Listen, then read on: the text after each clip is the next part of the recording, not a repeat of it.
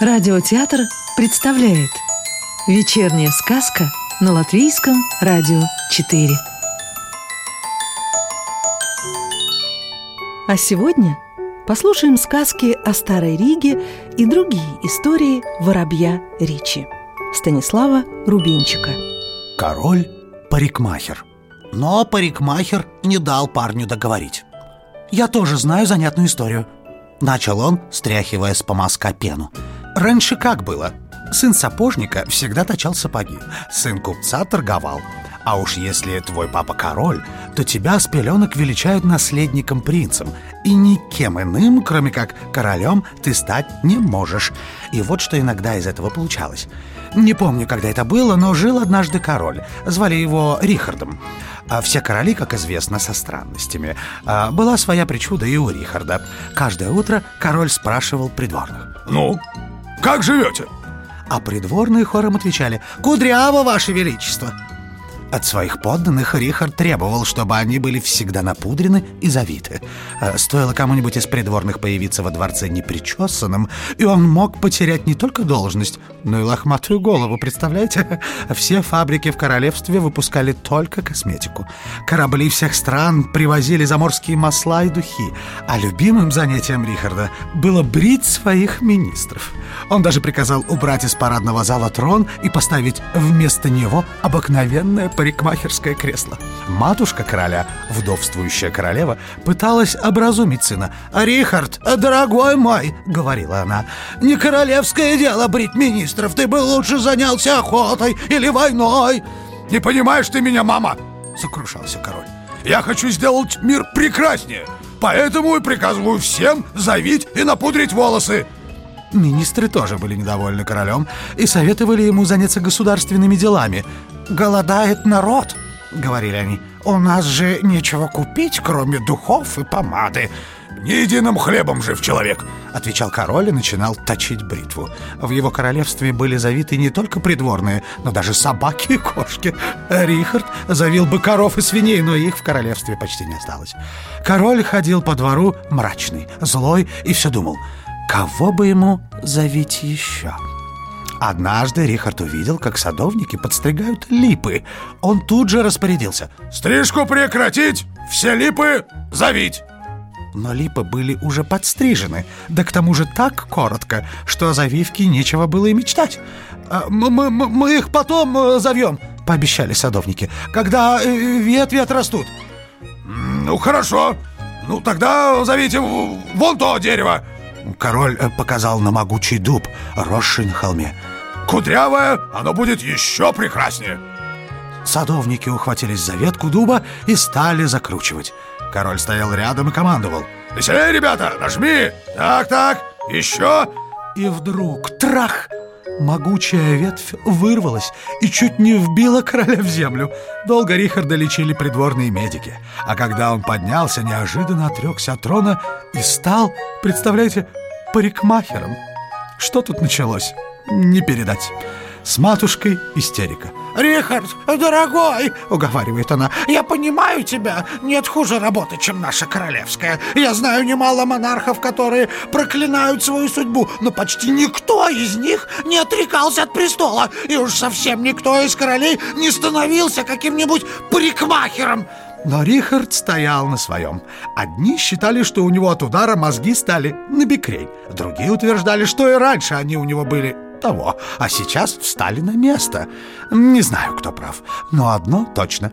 Рихард никого не слушал, укладывал дамам волосы. И если бы вы знали, какие это были прически. Он был лучшим парикмахером в королевстве и очень гордился своим мастерством. «Послушайте, о каком короле вы рассказываете?» — спросил кто-то из слушателей. «Какое отношение эта история имеет к Риге?» «Да это я так... Э, вообще...» Парикмахер вдруг э, вспомнил про клиента и побежал в мастерскую. Разошлись и остальные слушатели. У них тоже были дела. Мы с Ричи снова остались одни. Как возникла Рига? Удивительное везение. Ха, теперь и я припоминаю, сказал магистр. Говорят, что эту мысль насчет каменных труб подсказал рижанам какой-то мальчишка. «Расскажите, магистр», э, — попросили братья. «Мы о нем никогда ничего не слышали». «Значит так, там, где сейчас стоит наш город», — начал старший брат, «прежде были песчаные холмы, поросшие дремучими лесами. А на самом берегу Тауговы жил в пещере великан. Звали его Христофор.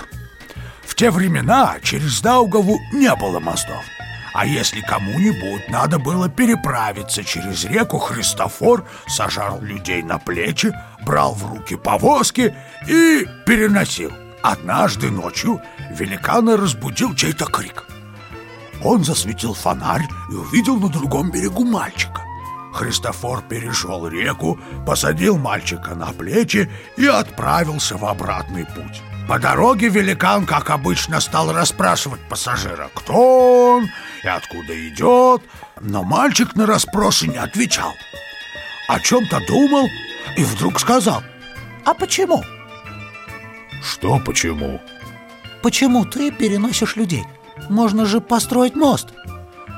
«Ну, э, можно-то можно, но на это надо много золота, а мы люди бедные». Принес Христофор его в свою пещеру, постелил постель, но спать мальчик не стал. Он сидел у костра, рассматривая убогие жилища великана, и вдруг снова спросил. «А почему ты живешь в пещере? Разве ты не можешь построить дом?» «Для этого тоже надо много золота», — вздохнул Христофор.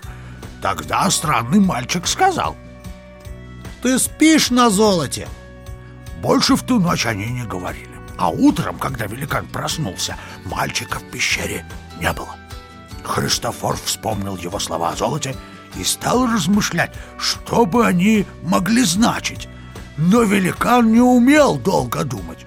Он взял лопату и перекопал всю пещеру. Но золота не нашел. Тогда Христофор стал копать вокруг пещеры, потому что часто спал прямо под звездами. «Что ты делаешь, Христофор?» — спрашивали люди. «Золото ищу», — отвечал великан, не переставая копать.